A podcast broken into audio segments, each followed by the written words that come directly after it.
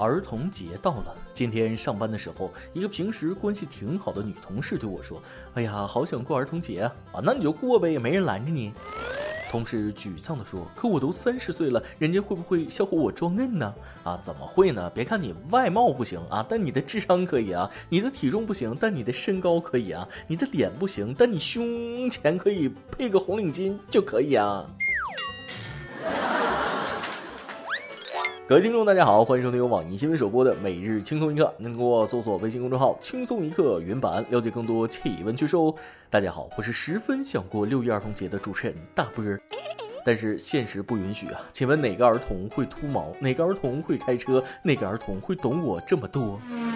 今天领小外甥坐电梯下楼，出来之后死活嚷嚷着要吹气球，我就去便利店给他买了几只，他竟然说不是这个，不是这个，那是哪个？一般小孩子要的都是他们刚见过的东西。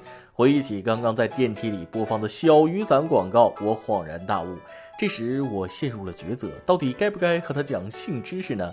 但是我想还是要尊重姐姐和姐夫的教育方式吧。就说了，广告上那个气球是抹油了啊，我给你买的这个是无油的，比那个好吹，一吹就大。嗯，小外甥这才放我一马呀。现在的性教育有时候缺失，有时候又赤裸裸的大胆。无独有偶，住在杭州文锦苑小区的业主们也遇到了类似的事情。前几天，这个小区电梯外的电子广告屏播放的安全套广告引发了业主的争议。由于该小区是学区房，部分业主担心会对孩子造成干扰，也有小学生问这是什么呀，让家长很是尴尬。这有啥尴尬的啊？现在小学生，我简直是要拜他们为师。一网友说了，我小学四年级的弟弟问我，我都可以直接告诉他，安全套是为了防止女生怀孕的，这对女生是一种保护。小孩根本不会觉得尴尬，尴尬的是不坦荡的大人吧？与其躲躲闪闪，谈了女朋友还不知道避孕套是什么，那才叫悲惨。索性直接告诉他作用和好处，再加以正确的引导。我就是小时候比较单纯，也没人引导，一直不知道避孕套是什么啊。但小小年纪十分好学的我，却早早的知道了男科和人流是什么。没错，放了这么多年的人流广告和男科广告，家长们那都不尴尬。避孕套又做错了什么？只不过是先后顺序颠倒了，和结果变得可操控而已。而且我赞同的教育是不要敷衍小孩子问的任何问题，尽管在大人看来很幼稚啊，但你永远不知道它会创造出多少种可能性。也希望国家可以规范儿童性教育的合适教材呀。咱们换个话题，六月到了，女生们出门都会抹防晒、打伞，不仅是为了美白，还为了遮住火辣辣的太阳。那男生要怎么办呢？抹防晒那太麻烦了啦，打伞这也太娘了啦。来自浙江杭州中国计量大学的一个寝室，动用了四个人的聪明智慧，给出了解决方案。他们竟然在网上买了一把巨大的遮阳伞，能四个人一起打着去上课。同样是腰间盘，你们为何如此突出？你们这样打伞真的超 man 的啊！算了，我还是想说点实话，这个办法不仅娘，还鸡了，不仅鸡，还有点挤呀。羡慕这样有阳一起遮，上下课一起走，要死一起死，背朝一起朝，激情满满的兄弟情。算了，我不瞎想了啊！这件事与你又有什么关系啊？要你寡？虽然这件事的确与我无关啊，不要我寡，但是劝劝这几位大兄弟，挑伞的时候颜色能不能不要那么高调？红的、黄的、蓝的、绿的，女生都不敢这么干，颜色真的会让人误会呀。对于这种别人眼光的问题，我想说我是男生，我为男人代言啊！我们不喜欢打伞，不是因为怕被说娘，是因为我们懒。所以你们不懒的不要害怕，尽管打。打伞是为了不被晒伤，不得皮肤癌，保护自己的皮肤是人之常情。有关性别什么事儿呢？希望每个人都能真实的做自己啊，打破桎梏啊！男生可以打伞化妆，女生可以不化妆，男生可以白，女生可以黑，做自己就好了呗。另外，我这还想到一个不被人骂的好方法，你可以找个女朋友啊，每次出门的时候，她给你不是那个，你给她打伞，这样不就行了吗？当然了，你们千万不要告诉你女朋友这个真相，有点欠揍啊。说到欠揍，前几天苏州太仓市公安局指挥中心接一男子报警，说朋友欠了他两毛六分钱，需要幺幺零帮忙要钱。在被告知经济纠纷需要向法院起诉后，男子竟在一小时内拨打了四十多次幺幺零，并不断言语挑衅。具体情形是这样的：喂，你好，幺幺零，有个哥们欠我两毛六分钱，他欠你钱，人在你旁边吗？不在，在我边上，我找你们干啥呀？那需要我们警察怎么帮你啊？啊，我就找你们录个口供。那啥，明天早上有没有小笼包子？What？太真实了，这对话，哥们儿不小心暴露你的意图了吧？小笼包子倒是有，你谁呀？那是你说吃就能吃的吗？还是白吃？警局还真从来不缺你这种稀有人才。结果，该男子打了四十多次之后，不断要求去陪警察叔叔喝茶。警察忍无可忍，说道：“你再这样，我就去找你了。”本以为能吓走他，结果男子开开心心、利利索索地说了句：“我就在党校对面那个路口等你哟。”好吧，看出来了，这哥们儿想找个陪聊，再加上白吃一顿饭，都经历了啥？兄弟，给你三毛，别找了，请说出你的故事。好了，玩笑归玩笑，打电话报警四十多次，该男子还是因为寻衅滋事被行政拘留了。也不知道有没有有多少人因为他而打不通报警电话。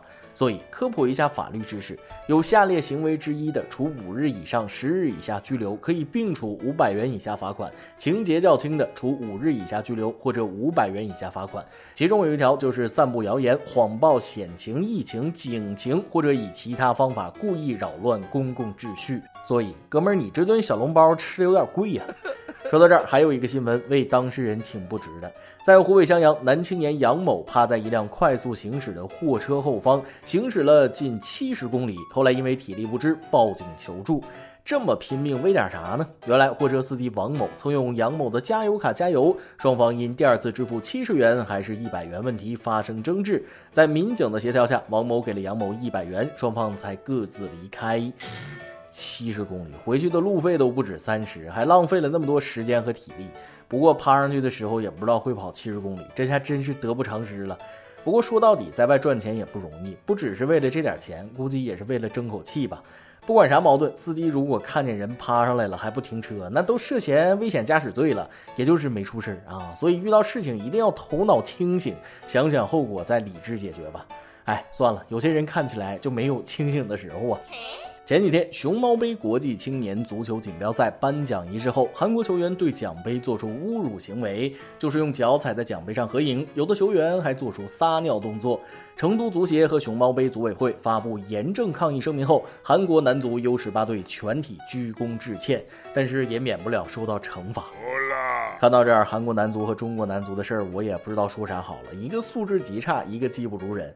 先说说韩国的体育精神哦，对不起，我不乱说了，他们很多时候没有体育精神，尤其在冰雪项目中频出黑手，这都是出了名的。再说说中国男足，你看我们虽然脚臭干踢不进，却依然有德行有良知，但是知耻后勇知道吗？人家呢就是对我们的不尊重，对这场比赛的不尊重。别看他们道歉了，道歉不是因为愧疚，是怕亚足联处罚。哎，国足，你们的耻辱史又加了一笔。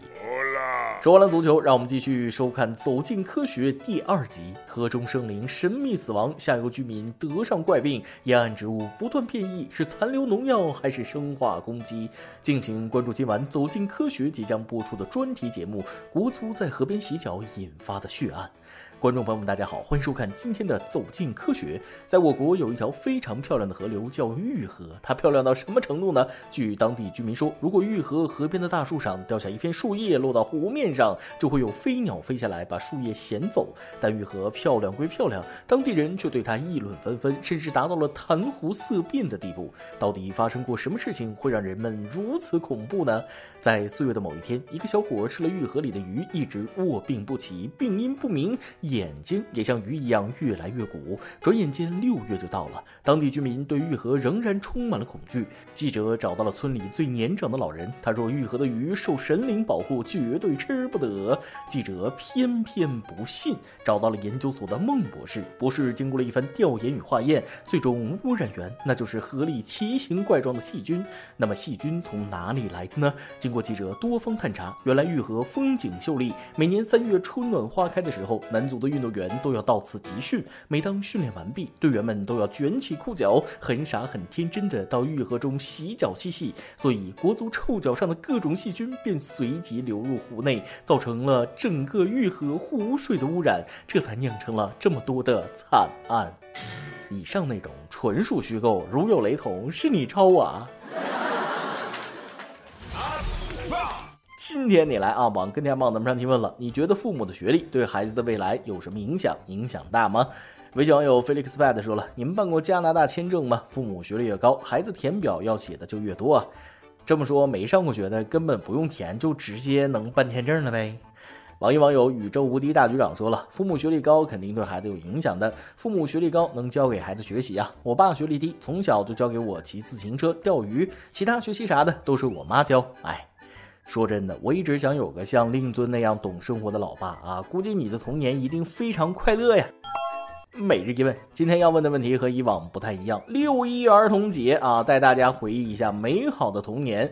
在本期节目中，我准备了画面感极为强烈的音乐啊，咱们玩个听歌猜曲儿，其实就是那些经典红白机呀、街机游戏的背景音乐，看你能听出来几个。请按照播放顺序依次说出这首歌是哪个游戏里的。准备好了吗？下面开始我们的回忆时间，音乐起。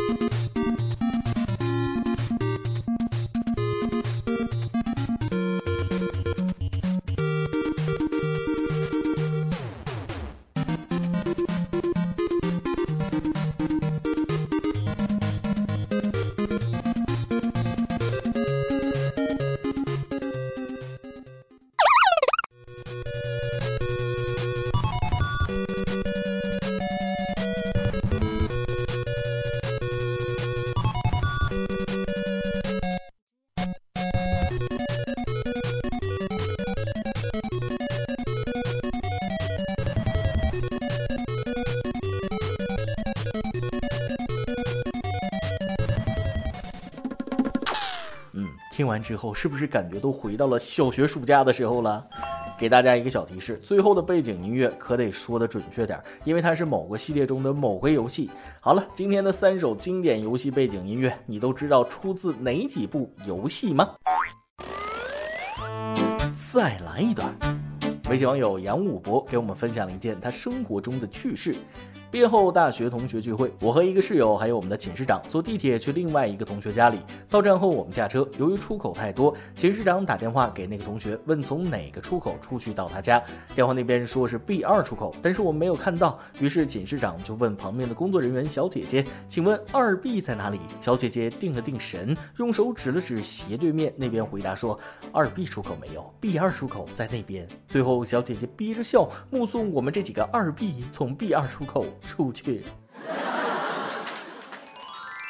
一首歌的时间，刚有丧说了：“我和老公是研究生同学，在一起三年了，结婚一年，我们是周末夫妻，三年基本全是异地。去年我们努力在武汉买了房，真的是拼尽全力，一整年我们都在不断的还房贷和外债，年底还清了外债，老公也跳槽到离我更远的城市。现在我们在还房贷的同时，日子终于可以松口气了。这种和老公一起为美好未来打拼的日子，真的是酸酸甜甜。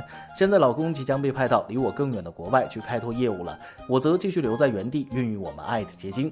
老公辛苦了，我会一直在家等你回来。这网友，你们两人真的是很不容易啊！因为生活的压力，夫妻分离两地，只有周末才能团聚，体会温暖全靠回忆。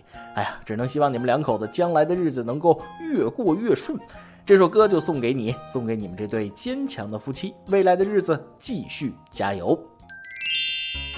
以上就是今天的网易轻松一刻，有电台主播讲当地原汁原味的方言播轻松一刻，并在网易和地方电台同步播出吗？请联系每日轻松一刻工作室，将您的简介和录音小样发送至 i love 曲艺 at 幺六三点 com。老规矩，祝大家都能头发浓密，睡眠良好，情绪稳定，财富自由。我是嘚啵，咱们下期再会，拜拜。曾在我背包小小夹层里的那个人，陪伴我漂洋过海，经过每一段旅程。隐形的稻草人，守护我的天真。曾以为爱情能让未来只为一个人，关了灯依旧在书桌角落的那个人，成过许多年来纪念爱情的标本。消失的那个人，回不去的青春，忘不了爱过的人，才会对过往认真。只愿得一人心，白首不分离。这简单的话语，需要巨大的勇气。没想过失去你，却是在骗自己。最后，你深深藏在我的歌声里，只愿得一人心，白首不分离。这清晰的话语，嘲笑孤单的自己，盼望能见到你，却一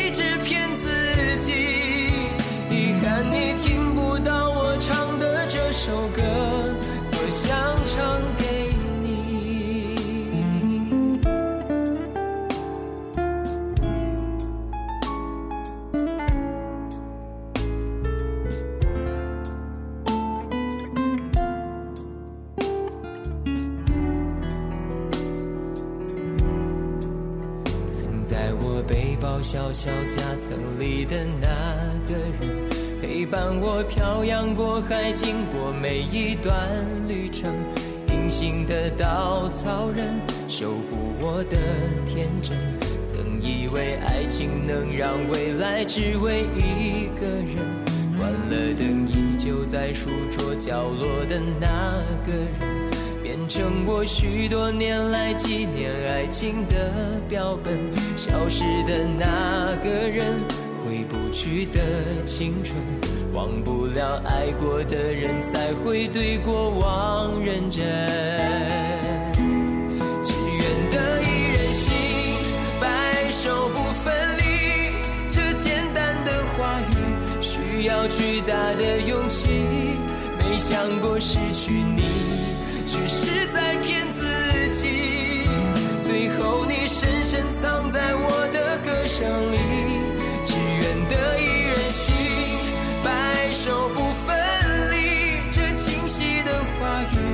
嘲笑孤单的自己，盼望能见到你，却一直骗自己。遗憾你听不到我唱的这首歌，只愿得一人心。白首不分离，这简单的话语需要巨大的勇气。没想过失去你，却是